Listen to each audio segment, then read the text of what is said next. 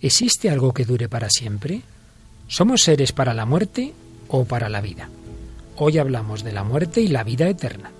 ¿Te atreves a acompañarnos en nuestro viaje al más allá?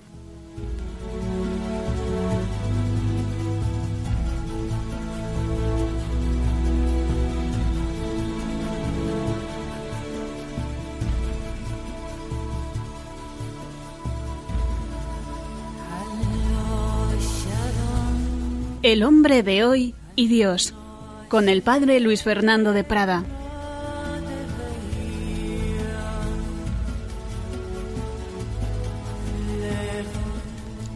Un cordial saludo, queridos amigos, y bienvenidos a esta nueva edición del Hombre de Hoy y Dios, en la que además vamos a inaugurar un nuevo tema, y es que después de haber hablado de Dios, del hombre, de Jesucristo, de la Virgen María, vamos a profundizar un poquito en algunos aspectos de lo que nos ha enseñado Jesucristo y hoy concretamente en lo que nos ha enseñado sobre el más allá.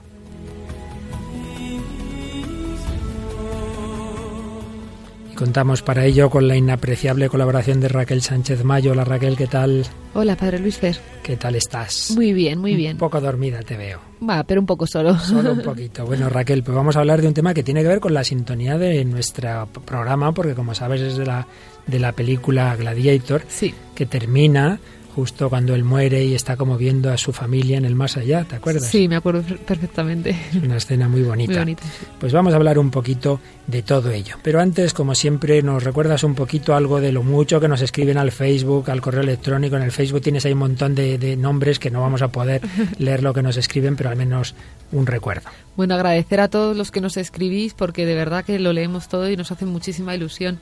Y bueno, vamos a mandar unos cuantos saludos, por lo menos a Micael Oquien, a Enrique, a Sandra, a Mario Misael, que nos escribe desde Nicaragua y nos cuenta que está preparando la JMJ ya de, Brasil, eh, a nuestro habitual Pilar Chamorro y a Javi BG.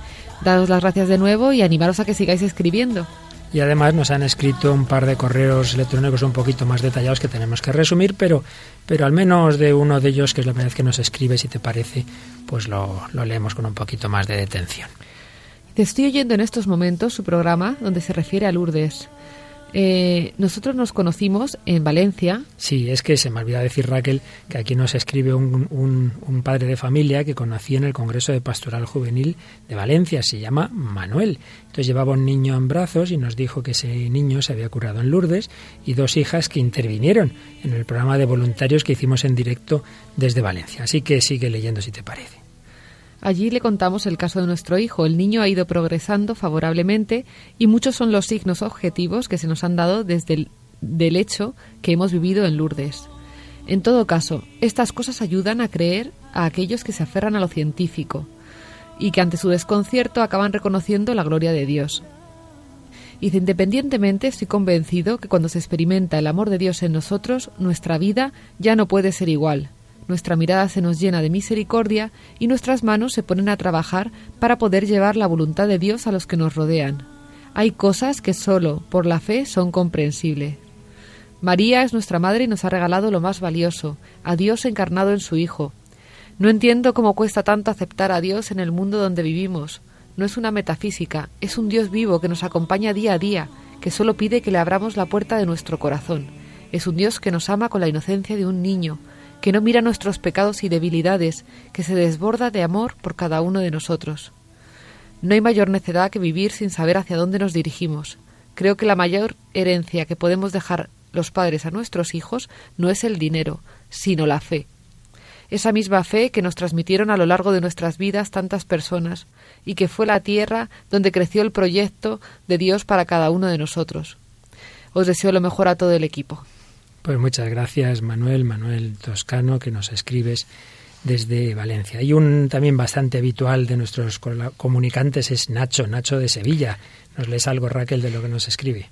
Dice, el último programa que dedicaron a la Santísima Virgen fue muy interesante.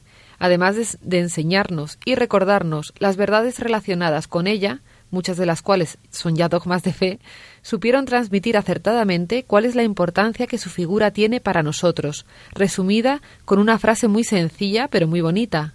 María no es el centro del cristianismo, que es Cristo, pero está en el centro. Y es que el mismo Jesús, cuando en la cruz le dice a su discípulo amado, ahí tienes a tu madre, también a todos nosotros nos está diciendo esa misma frase, para que la cojamos como nuestra madre y para que tomemos ejemplo de ella en nuestra vida cristiana. Pues gracias Nacho, que como siempre nos resumes muy bien lo que hemos dicho en los programas anteriores. Pero vamos a cambiar de tercio y de la mano de la Virgen María vamos a entrar en este programa sobre la vida eterna.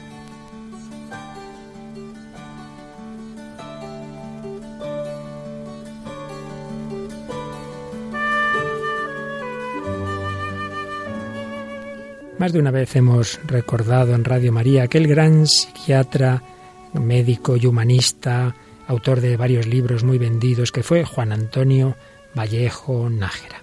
Con 63 años le comunicaron al doctor Vallejo que tenía un cáncer sin solución.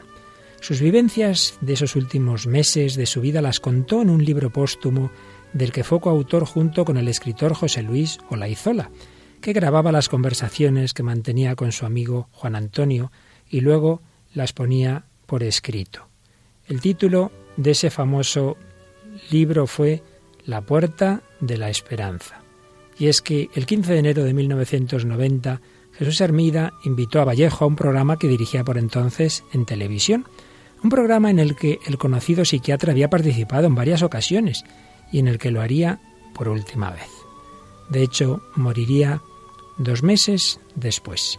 Pues bien, en aquella entrevista Vallejo, que sabía que estaba al final de sus días, habló con gran naturalidad de la muerte como una puerta que se abre hacia otro mundo. De ahí viene el título del libro, La puerta de la esperanza. La técnica nos permite escuchar algo de lo que dijo aquel día el doctor Vallejo. Te consuela es tener una fe en la otra vida, el tener un sentido a la muerte, la muerte la ves como algo natural, no la ves como algo trágico, la ves como una puerta que se te abre hacia otro mundo. Eh, es mi esperanzador. Si es falso, pues nos hemos llevado un chasco, pero de momento que nos quiten lo bailado, ¿no? Con lo bien que lo estamos pasando con esa idea. Con lo bien que lo estamos pasando con esa idea de la esperanza, de saber que la puerta, la muerte es una puerta que se abre hacia otro mundo. Esto recuerda lo que diría también bastantes años después Pablo Domínguez, también en vísperas de morir, solo que él no lo sabía, que iba a tener ese accidente en el Moncayo, cuando en unos ejercicios espirituales, los últimos que dirigía, pues decía eso, la, la muerte es una puerta, la puerta es fea, la puerta es fea, pero lo importante no es la puerta, lo importante es lo que está detrás de la puerta. Pues ojalá el programa de hoy sea también para nosotros una puerta que se abre a la esperanza. Y vamos a retomar un reportaje que nos preparó hace algún tiempo un buen amigo, Javi Agrela, entrevistando a distintas personas por la calle.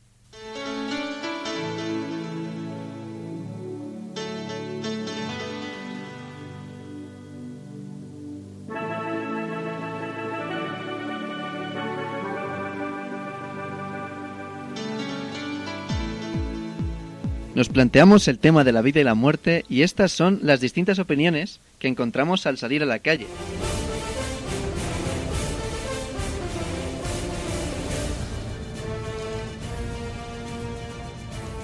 Isabel, una joven en quinto de carrera, nos habla sobre el sentido de la existencia. La vida yo creo que es la oportunidad de aprovechar ese tiempo que nos da el Señor eh, con un cuerpo y un alma para experimentar mm, durante un tiempo limitado y prepararnos para algo que viene mucho más grande y que va mucho más allá de lo que es el tiempo que, que conocemos como tal.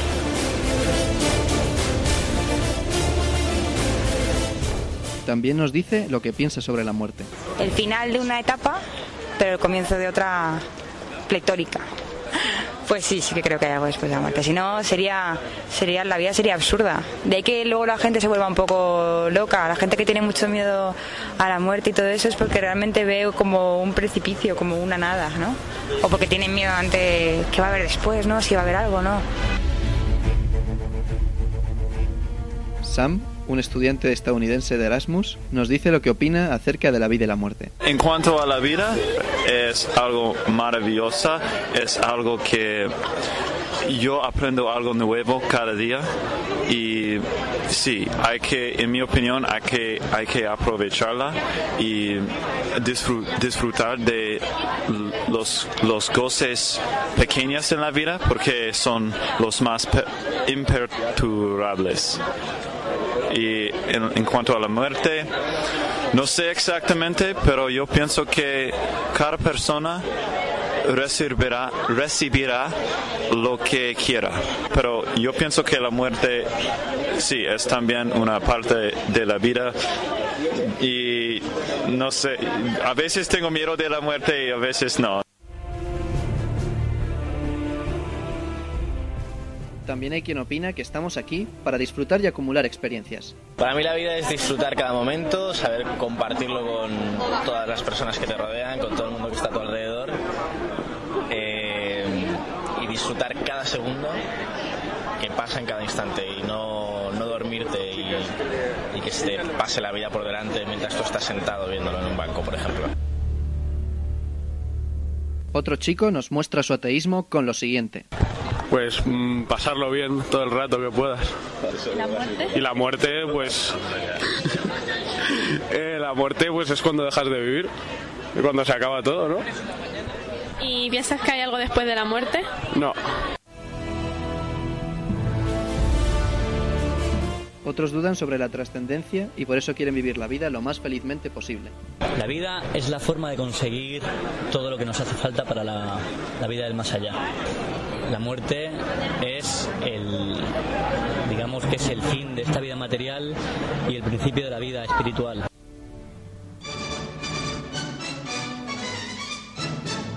Estas son algunas de las respuestas que hemos recogido a las preguntas que la humanidad se seguirá haciendo hasta el final de la historia.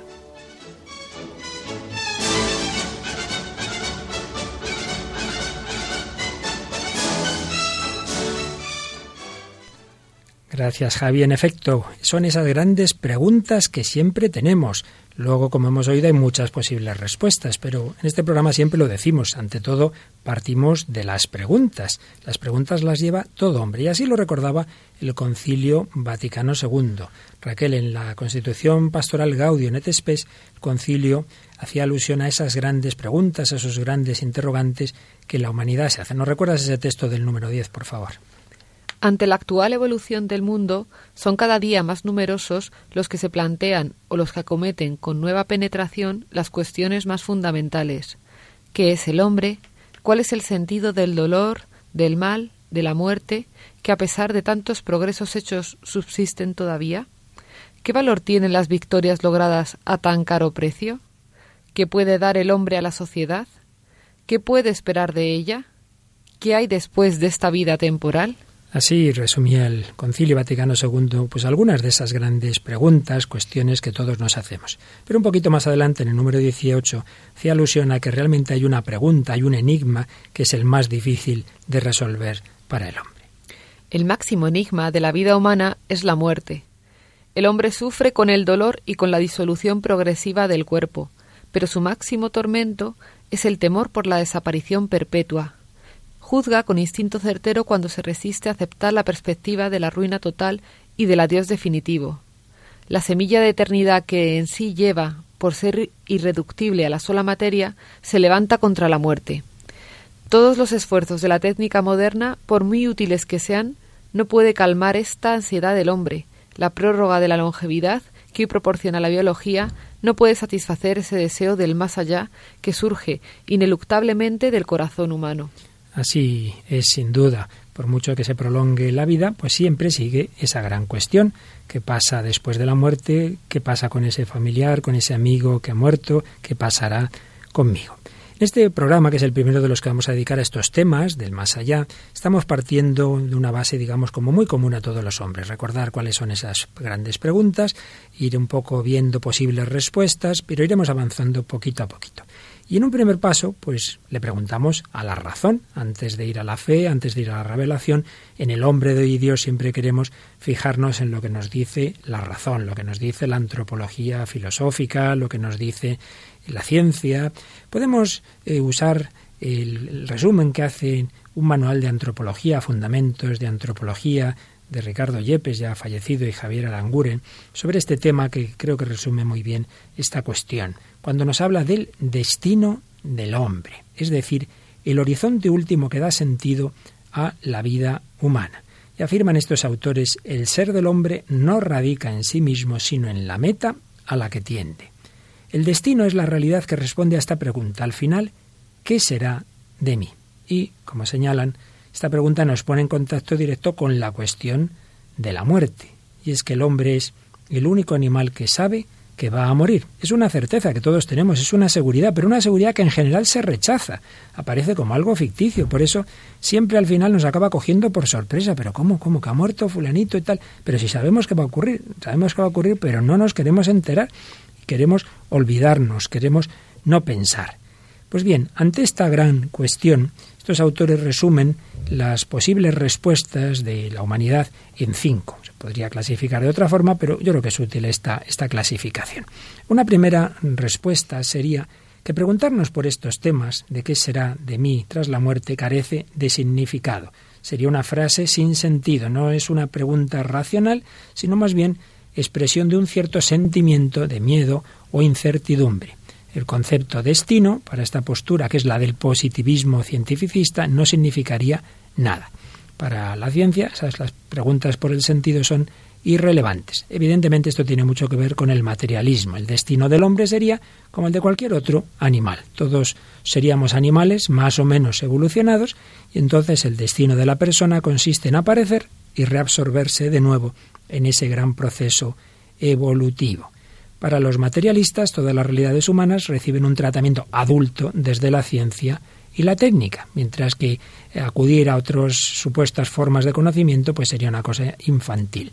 La muerte es un suceso que hay que organizar individual y socialmente de modo que se sufra lo menos posible. Es también la postura del homo faber, el hombre que vive para el trabajo y trivializa las grandes cuestiones de la vida humana. Una primera respuesta, la del positivismo cientificista. Una segunda, muy extendida en nuestro mundo, pues es simplemente no pensar, es el hedonismo, es el carpe diem, es eh, no, no, darle vueltas a estas cosas. No hay nada más allá de la muerte, por tanto disfruta lo que tienes. En el reportaje oíamos alguna respuesta un poquito en esta línea.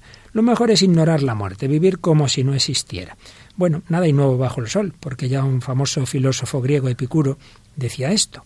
La muerte no es nada para nosotros, porque mientras vivimos no hay muerte. Cuando la muerte está ahí, ya no estamos nosotros. Por tanto, la muerte es algo que no tiene nada que ver ni con los vivos ni con los muertos. Bueno, eso es muy discutible, porque una cosa es que si yo estoy no está la muerte, pero otra cosa es que yo pienso en ella y que yo la vivo a mi alrededor.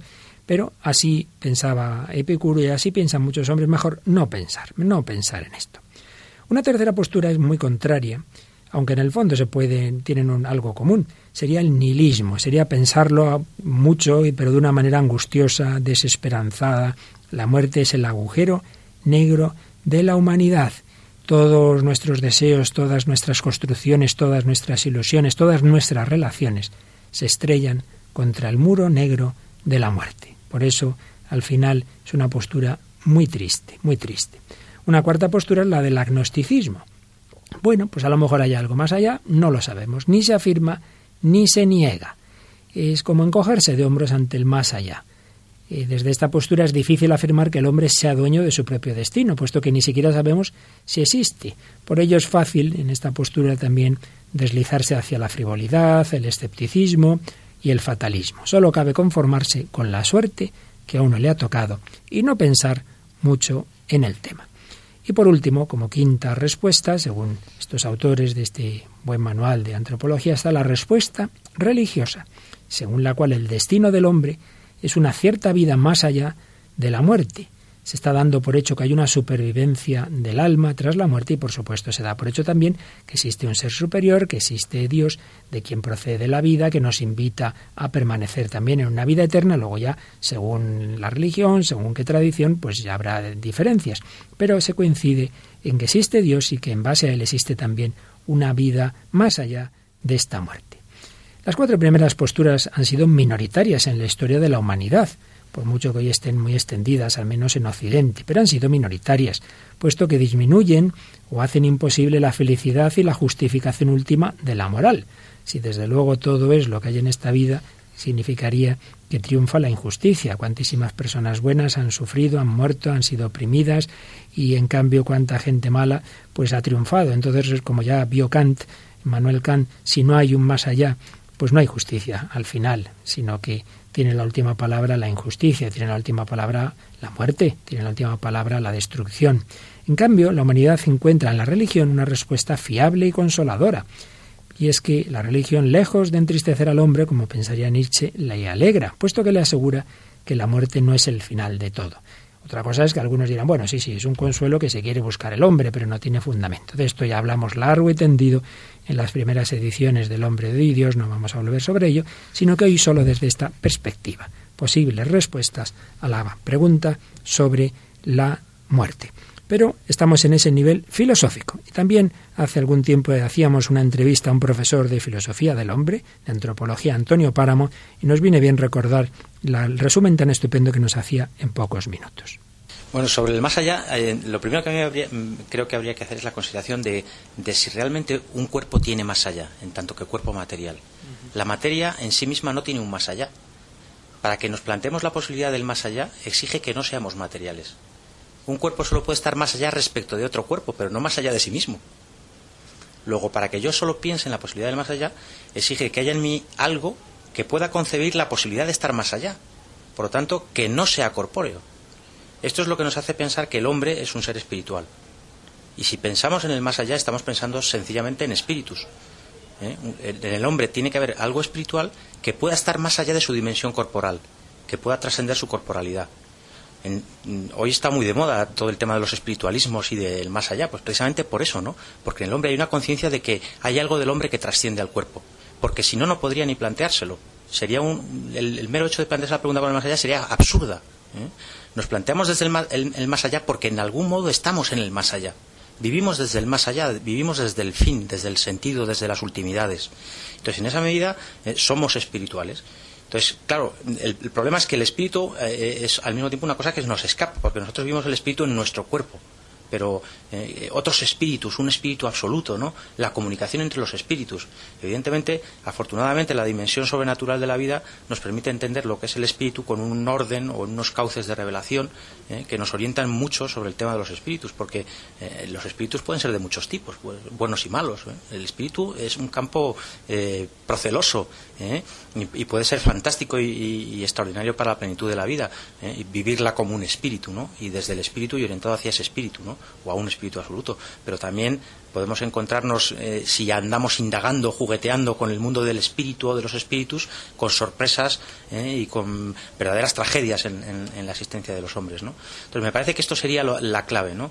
Eh, somos espíritus, somos espíritus porque podemos plantearnos la cuestión del más allá. Solo los, más, los espíritus pueden vivir en el más allá necesitamos y vivimos desde esa eh, urgencia, desde esa orientación hacia el más allá, ¿eh? y pensamos en ese más allá, ¿eh? razonamos ese más allá y vemos que nosotros, nuestra dimensión racional e inteligente, nos da pie para pensar mm, que, tiene que haber ese más allá después, ¿no? que estamos hechos para vivir más allá de nuestro cuerpo. ¿no? Y luego tenemos pues todo ese amplio y maravilloso campo de, lo sobrenatural, de lo religioso, ¿no?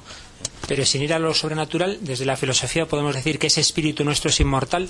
Evidentemente que sí, pero claro, eso lo que supone es fundamentar eh, eh, la naturaleza misma de esas operaciones racionales, ¿no? De la inteligencia y de la voluntad, que son verdaderamente incorpóreas, ¿eh? porque ni su objeto es material, pues nosotros cuando entendemos no entendemos cosas materiales, sino lo inmaterial de las cosas corpóreas, materiales, ¿eh? Ni la actividad misma es, material, porque no es tangible, no es medible, no es tocable, no tiene color. ¿eh? Ni siquiera la inteligencia misma e, es, material. Entonces, ni, el acto de entender, ni el objeto entendido, ni la inteligencia que entiende son materiales. Por lo tanto, eh, hay algo en su propia naturaleza que es esencialmente incorpórea. Luego, si es esencialmente incorpórea, no necesita del cuerpo para ser. Y no hay nada en su ser que le haga dejar de ser cuando pierde el cuerpo. Por lo tanto, hay que admitir ¿eh? que por sí mismo ¿eh? el alma puede vivir sin el cuerpo. Muy interesantes estas consideraciones del profesor Antonio Páramo. Simplemente el decir que si el hombre se pregunta por el más allá es que ya está más allá, más allá de su propio cuerpo. Desde luego los animales no se preguntan, ¿habrá vida después de la muerte? Y hay un dato muy interesante desde la antropología y es que eh, precisamente son solo los seres inteligentes, los hombres, los que hacen enterramientos, los que los que además al enterrar, según en todos los expertos, aparece clarísima eh, la fe en una vida más allá de la muerte. El hombre es el único ser que entierra de una manera ritual y es el único ser que en ese enterramiento está mostrando que cree que esos seres que está enterrando de alguna manera perviven. Es un dato de la antropología, pero vamos, que se repite una y otra vez, ¿sabes, Raquel? ¿No? Es una cosa muy, muy interesante. Estoy pensando además precisamente en Stonehenge, que son los famosos monolitos, monolitos, sí, están colocados de tal manera y es un enterramiento primitivo y tiene un sentido además, o sea, con, con el cielo y tal, o sea, que no está ahí puesto de cualquier manera, sino que tiene determinada constelación y tal, o sea, como un poco con un sentido más allá de lo meramente de enterrar al que se ha muerto, ¿no? Con algo más, más allá, ¿no? Sin duda. Y el profesor Antonio Párrafo nos hacía ver, claro, la vinculación entre esa certeza de que existe una vida más allá de esta propia vida con el hecho de que no somos pura biología, tenemos un espíritu. De esto también hablamos en su momento, el alma, el espíritu humano con su inteligencia, que puede captar lo universal, lo abstracto, con su voluntad espiritual, pues eso no puede ser pura materia. Y eso que no es pura materia no muere nunca. Ese es un poquito el fundamento de la inmortalidad del alma. Pero estamos hablando de cosas muy profundas, Raquel. Yo creo que viene bien un pequeño descanso y nos traes una canción con tu habitual tendencia anglosajona. A ver, a ver, ¿qué nos traes hoy?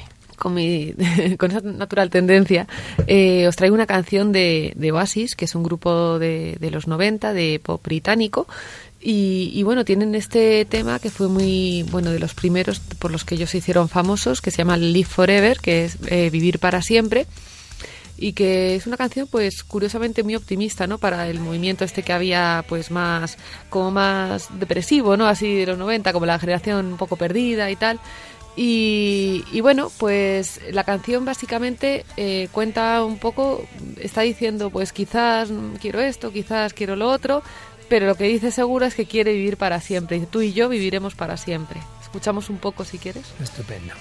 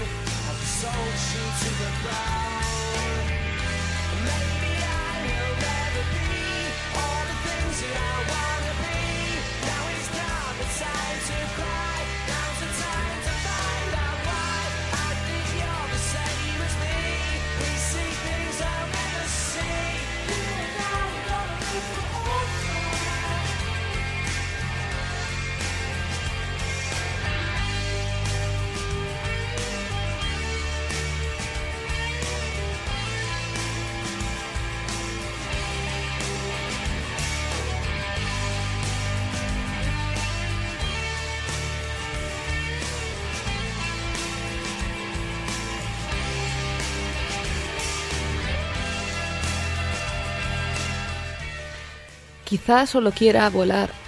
Quiero vivir y no quiero morir. Quizás solo quiera respirar. Quizás no creo. Quizás tú eres igual que yo. Vemos cosas que nadie verá. Tú y yo viviremos para siempre.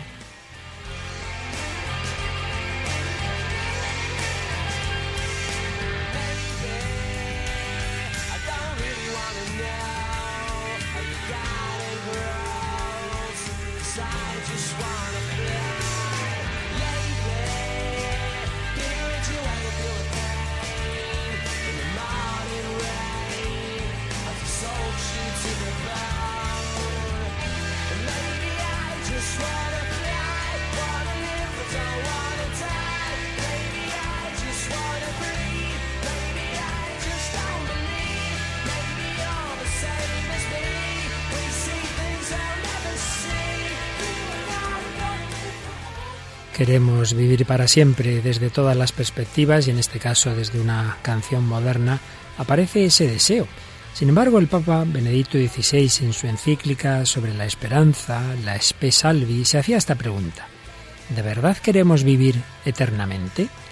Tal vez muchas personas rechazan hoy la fe simplemente porque la vida eterna no les parece algo deseable. En modo alguno quieren la vida eterna sino la presente Y para esto, la fe en la vida eterna les parece más bien un obstáculo. Seguir viviendo para siempre sin fin parece más una condena que un don. Ciertamente se querría aplazar la muerte lo más posible, pero vivir siempre sin un término solo sería a fin de cuentas aburrido y al final insoportable. Y el Papa pues recoge esa idea de que si entendemos por vida eterna simplemente que esta vida dura y dura y, seguimos con 100 años y 150 y no sé qué y aquí nadie se muere y el mundo cada vez pues claro eso también tiene un aspecto muy muy negativo. Sigue diciendo el Papa es cierto que la eliminación de la muerte como también su aplazamiento casi ilimitado pondría a la Tierra y a la humanidad en una condición imposible y no comportaría beneficio alguno para el individuo mismo. Obviamente hay una contradicción en nuestra actitud que hace referencia a un contraste interior de nuestra propia existencia. Por un lado, no queremos morir. Los que nos aman, sobre todo, no quieren que muramos. Pero por otro lado, tampoco deseamos seguir existiendo ilimitadamente, y tampoco la Tierra ha sido creada con esta perspectiva. Entonces, ¿qué es realmente lo que queremos? Esta paradoja de nuestra propia actitud suscita una pregunta más profunda. ¿Qué es realmente la vida? ¿Y qué significa verdaderamente eternidad? Pues más adelante iremos viendo cómo el Papa responde a estas preguntas que él mismo se plantea.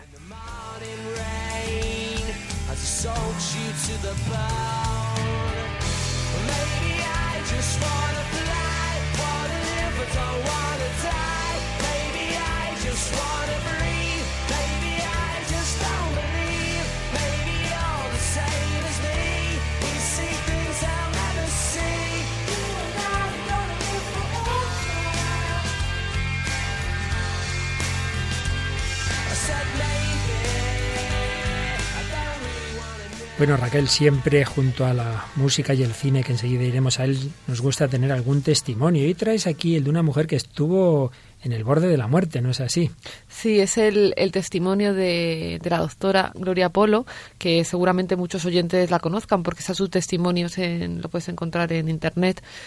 Y, y, bueno, es, es, es, muy bonito porque bueno ella eh, tiene un accidente, eh, va paseando con un sobrino suyo y con su marido y pues eh, reciben un rayo, el impacto de un rayo. Su sobrino fallece y ella pues milagrosamente no, no muere porque tenía quemadura, quemaduras por todo el cuerpo muy considerable, órganos totalmente calcinados y bueno, ella misma reconocerá y parece ser que los médicos también que, que ocurre una, o sea, que hay una curación milagrosa, ¿no? De haber podido perder las dos piernas y tal. Y bueno, cuenta que en un momento, incluso estando ella en, en el hospital, le dice a sus familiares que, que, bueno, que se va a morir, que la dejen ya, que la dejen ya con, el, con los, las últimas y ya está. Y no, no, gracias a que luchan por ella, bueno, ya sale adelante.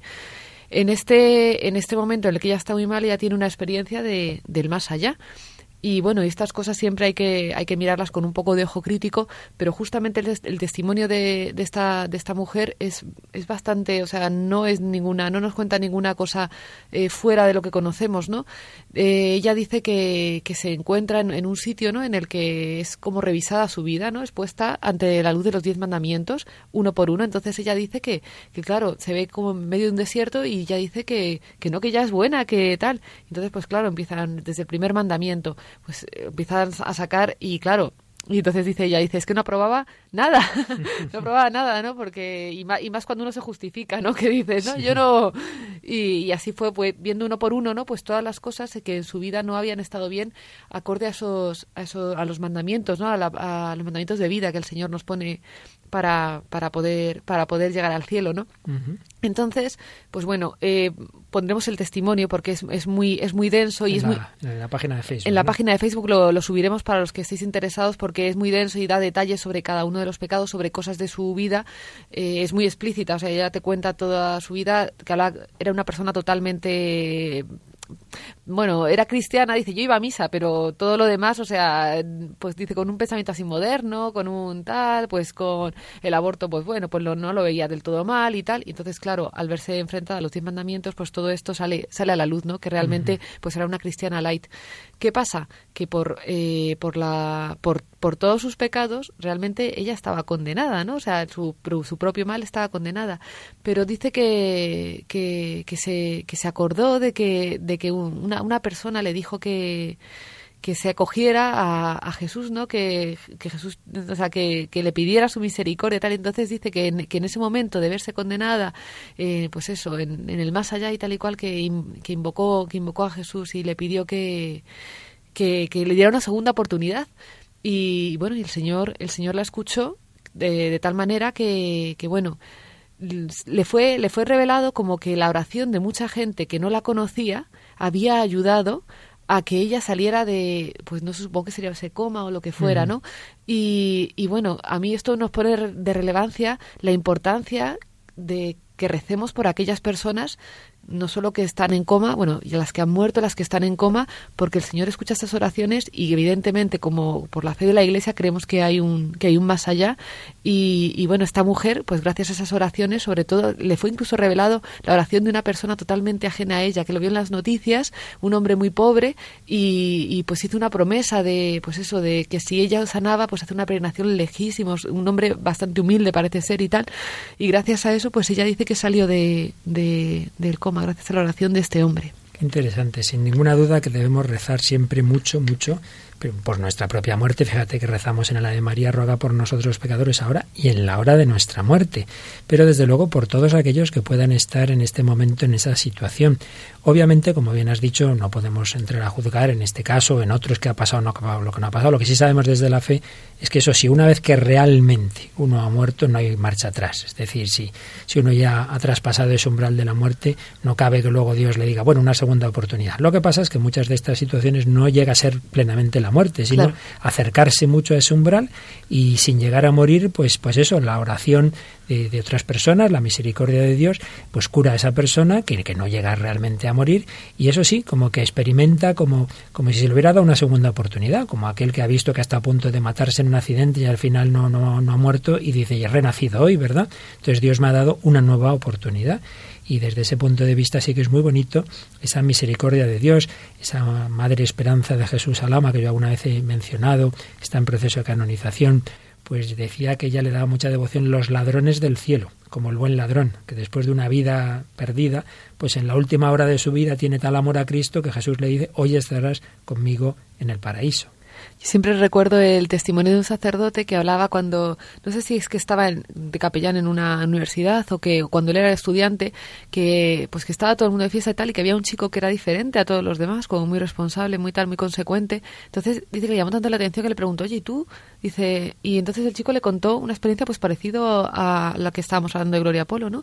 Que él llevaba una vida pues muy desordenada, muy en pecado y tal, y tuvo una experiencia así de estar al borde de la muerte y de que le, le era concedida una segunda oportunidad y gracias a eso cambió su vida y llevaba una vida pues pues muy conforme a Dios y, y bueno a, a, la que tenemos que a conforme a lo que tenemos que a la que tiene que ser la nuestra no a la de un cristiano. Sin duda. De todo ello iremos hablando en próximos programas. Pero antes de que se nos vaya este que como siempre va volando Raquel vamos a esa sección fija que tenemos también que es el cine y hoy una película que ya en algún otro momento trajimos, que no es que sea precisamente de nuestra mayor devoción, pero como siempre ocurre en cualquier eh, circunstancia humana y también en cualquier película podemos encontrar algo provechoso. ¿Qué nos traes pues hoy?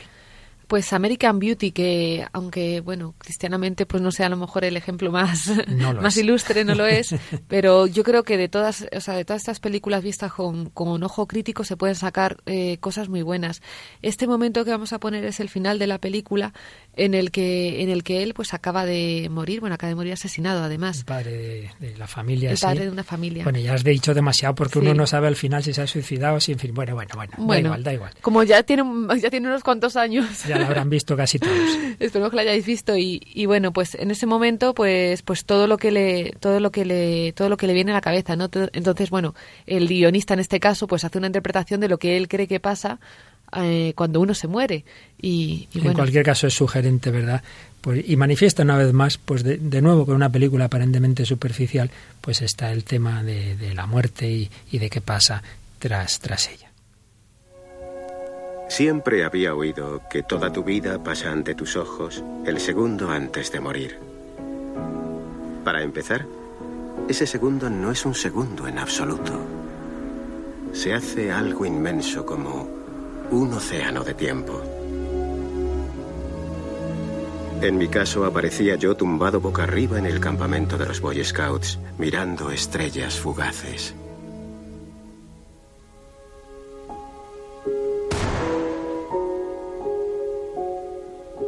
Y las hojas amarillas de los arces que flanqueaban nuestra calle.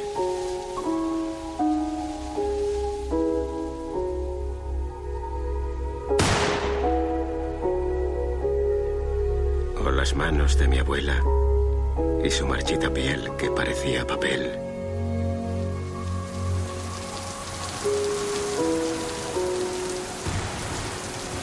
Y la primera vez que contemplé el nuevo Firebird de mi primo Tony.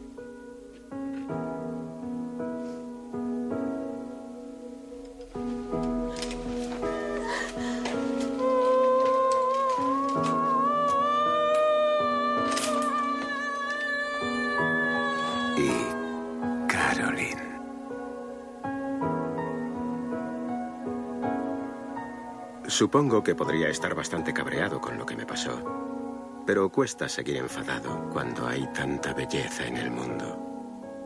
A veces siento como si la contemplase toda a la vez y me abruma. Mi corazón se hincha como un globo que está a punto de estallar. Pero recuerdo que debo relajarme y no aferrarme demasiado a ella.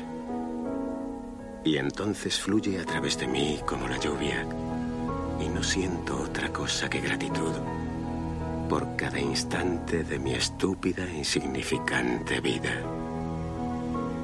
No tienen ni idea de lo que les hablo, seguro. Pero no se preocupen. Algún día la tendrán. Bueno, gratitud está bien, pero por mi estúpida e insignificante vida, ¿verdad? Y se ve ese contraste de esta película. ¿Qué te parece, Raquel? Bueno, yo eh, la, la historia la, o la refresco un poco porque hay un momento que se oye unos, unos llantos y tal, y un disparo, bueno, le, le, le asesinan y, y, la que llora, la que llora es su mujer.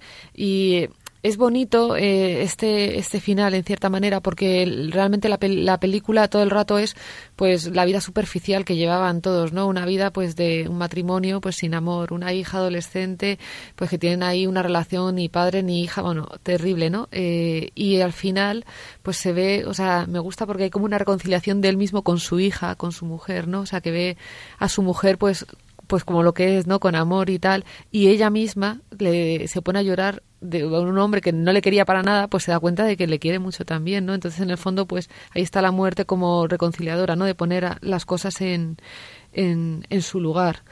Pero bueno, la visión, la, lo que decías, ¿no? Lo de estúpida e insignificante vida, pues hombre, evidentemente no, cada, cada acontecimiento es importante en nuestra vida. Y yo creo que la película, por mucho que termine así, yo creo que también refleja eso, ¿no? Que, que, las, los, que los hechos y los acontecimientos tienen su sentido y tienen su, su sentido también de manera, o sea, con proyección hacia la vida eterna, ¿no? Que no es lo mismo hacer una cosa que hacer otra en esta vida. Sin duda, y no solo desde el punto de vista ético, sino también estético. Aparece mucho la belleza, bueno, ya en el propio título, ¿no? American Beauty, la belleza americana. De hecho, la otra vez que trajimos la película es la escena esa de una bolsa que está en el aire, ¿verdad? Sí. Y se habla de la belleza y él mismo dice, pues tanta belleza que hay que hay en la vida, ¿no? Y yo creo que ahí está la clave precisamente de lo que nos faltaba de leer de, del Papa, de la Espesalvi, que no hay que imaginar la vida eterna como una especie de cosa por, aburrida, eh, prolongar, no se sabe qué, sino la plenitud de lo que aquí nos llena, la plenitud de la vida. Y vamos a decirlo mejor con las propias palabras de Benedicto XVI en Espesalvi, cuando se pregunta qué es eso de la vida eterna, y parte de lo que aquí experimentamos como la vida. Hay momentos, dice el Papa, en que de repente percibimos algo, sí, si esto sería precisamente, si esto sería la verdadera vida, así debería ser. En contraste con ello, lo que cotidianamente llamamos vida en verdad no lo es. San Agustín, al que el Papa cita tanto, escribió una vez, en el fondo queremos solo una cosa, la vida bienaventurada, la vida que simplemente es vida, que simplemente es felicidad. Pero después Agustín dice también, pensándolo bien, no sabemos en absoluto lo que deseamos, lo que quisiéramos concretamente. Sin embargo, en este no saber sabemos que esta realidad tiene que existir. No sabemos lo que queremos realmente, no conocemos esta verdadera vida y sin embargo sabemos que debe existir un algo que no conocemos y hacia lo cual nos sentimos impulsados. De algún modo deseamos la vida misma, la verdadera, la que no se ve afectada ni siquiera por la muerte, pero al mismo tiempo no conocemos eso hacia lo que nos sentimos impulsados. No podemos dejar de tender a ello y sin embargo sabemos que todo lo que podemos experimentar o realizar no es lo que deseamos. Esta realidad desconocida es la verdadera esperanza que nos empuja y al mismo tiempo su desconocimiento es la causa de todas las desesperaciones, así como también de todos los impulsos positivos o destructivos hacia el mundo auténtico y el auténtico hombre. Entonces va concluyendo el Papa este apartado así. La expresión vida eterna trata de dar un nombre a esta desconocida realidad conocida. Es por necesidad una expresión insuficiente que crea confusión. En efecto, eterno suscita en nosotros la idea de lo interminable y eso nos da miedo. Vida nos hace pensar en la vida que conocemos, que amamos, que no queremos perder, pero que a la vez es con frecuencia más fatiga que satisfacción. Podemos solamente tratar de salir con nuestro pensamiento de la temporalidad a la que estamos sujetos y augurar de algún modo que la eternidad no sea un continuo sucederse de días del calendario, sino como el momento pleno de satisfacción, en el cual la totalidad nos abraza y nosotros abrazamos la totalidad. Aquí ya el Papa como que nos va dando una pista de lo que es la vida eterna. No es un simplemente sucederse de día, sino un momento pleno de satisfacción en el cual la totalidad nos abraza y nosotros abrazamos la totalidad. Sería el momento del sumergirse en el océano del amor infinito, en el cual el tiempo, el antes y el después ya no existe. Podemos únicamente tratar de pensar que este momento es la vida en sentido pleno, sumergirse siempre de nuevo en la inmensidad del ser, a la vez que estamos desbordados simplemente por la alegría. En el Evangelio de San Juan, Jesús lo expresa así, Volveré a veros y se alegrará vuestro corazón y nadie os quitará vuestra alegría.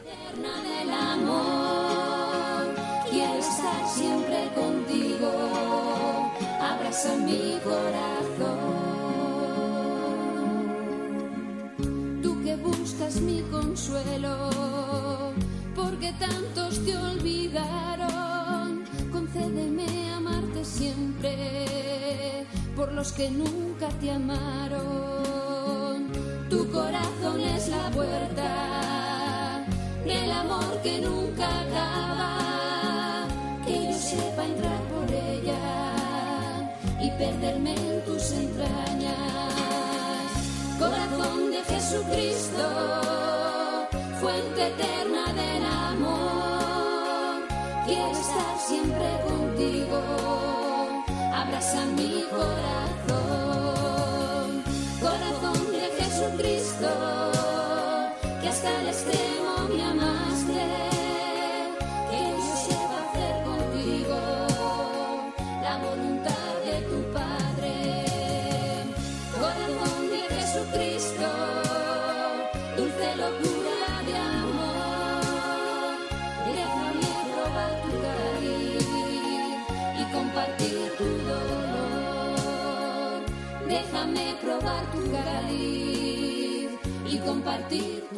Y es que la vida eterna es la vida en plenitud. ¿Y qué es la vida del hombre? El amor. El hombre está hecho para amar. Somos amados por un amor eterno, por un amor infinito. La vida eterna es gozar de ese amor, sin las limitaciones de esta vida, sin las incomprensiones, sin el miedo de que esto se termine, sabiendo que el amor va más allá de la muerte. Y eso es posible porque el amor se ha hecho carne en nuestro mundo y ha vencido la barrera de la muerte con la resurrección. La vida eterna es el amor del corazón de Cristo. Fuente eterna del amor, quiero estar siempre contigo. Y esto es para todos. Empezábamos citando ese libro póstumo de esas conversaciones de las últimas semanas de vida del gran psiquiatra doctor Juan Antonio Vallejo Nájera. Pues bien, en ese libro le contaba así a su amigo Olaizola cómo reaccionó cuando el médico le dio el diagnóstico. Yo siempre he tenido terror al momento de la muerte. Es un pensamiento que me ha atormentado y sin embargo, sin ningún mérito por mi parte, al oír el diagnóstico mortal me vino instantáneamente una gran serenidad y pensé, Dios mío, muchas gracias. Me has mantenido hasta los 63 años con una vida sumamente agradable. He tenido ocasión de situar a mis hijos. No me queda nada importante por resolver en la vida. Y has hecho el favor de avisarme. El que avisen a un cristiano de la proximidad de la muerte es el mayor favor que le pueden hacer. Uno de mis temores ante la muerte era no tener tiempo de poder rendir cuentas y Dios me ha dado esa oportunidad. Y así se lo dije al médico que se quedó muy perplejo.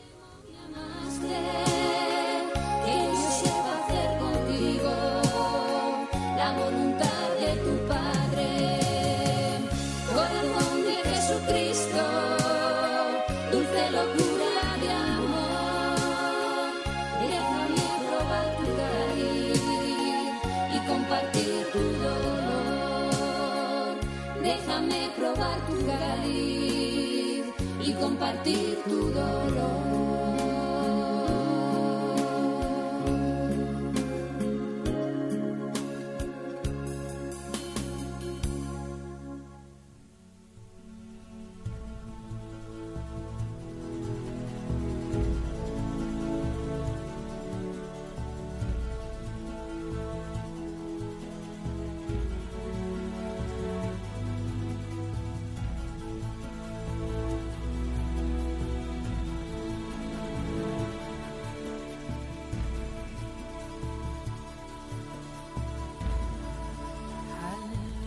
Bueno, Raquel, la vida eterna no termina nunca, pero los programas de radio sí terminan muy rápido, ¿verdad? Y pasan eso, pasan volando. Pasan volando.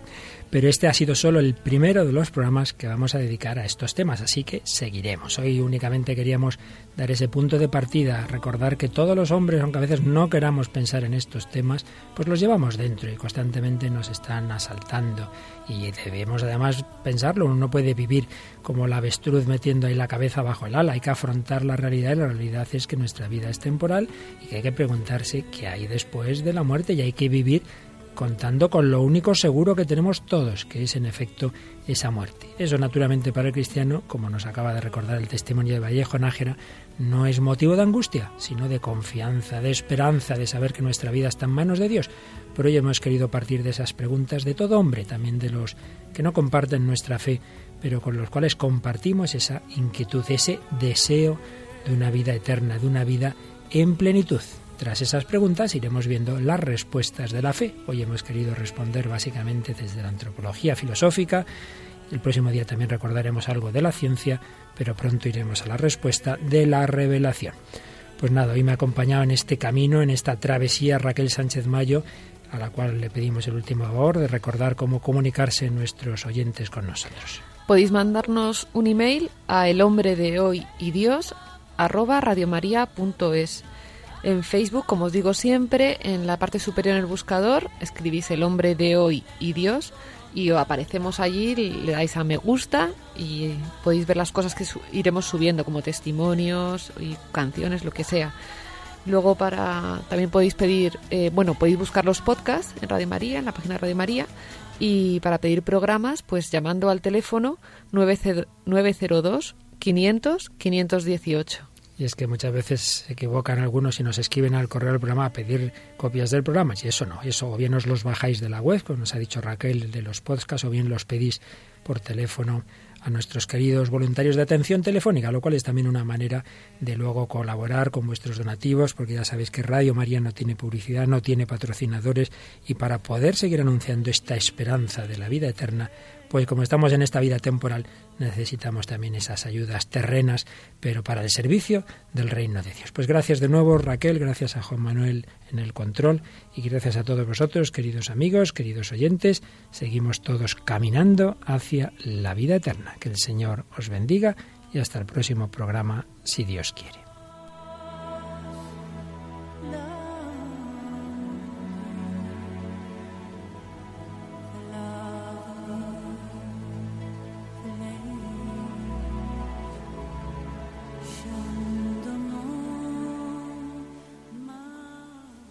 Así concluye El hombre de hoy y Dios, un programa dirigido en Radio María por el Padre Luis Fernando de Prada.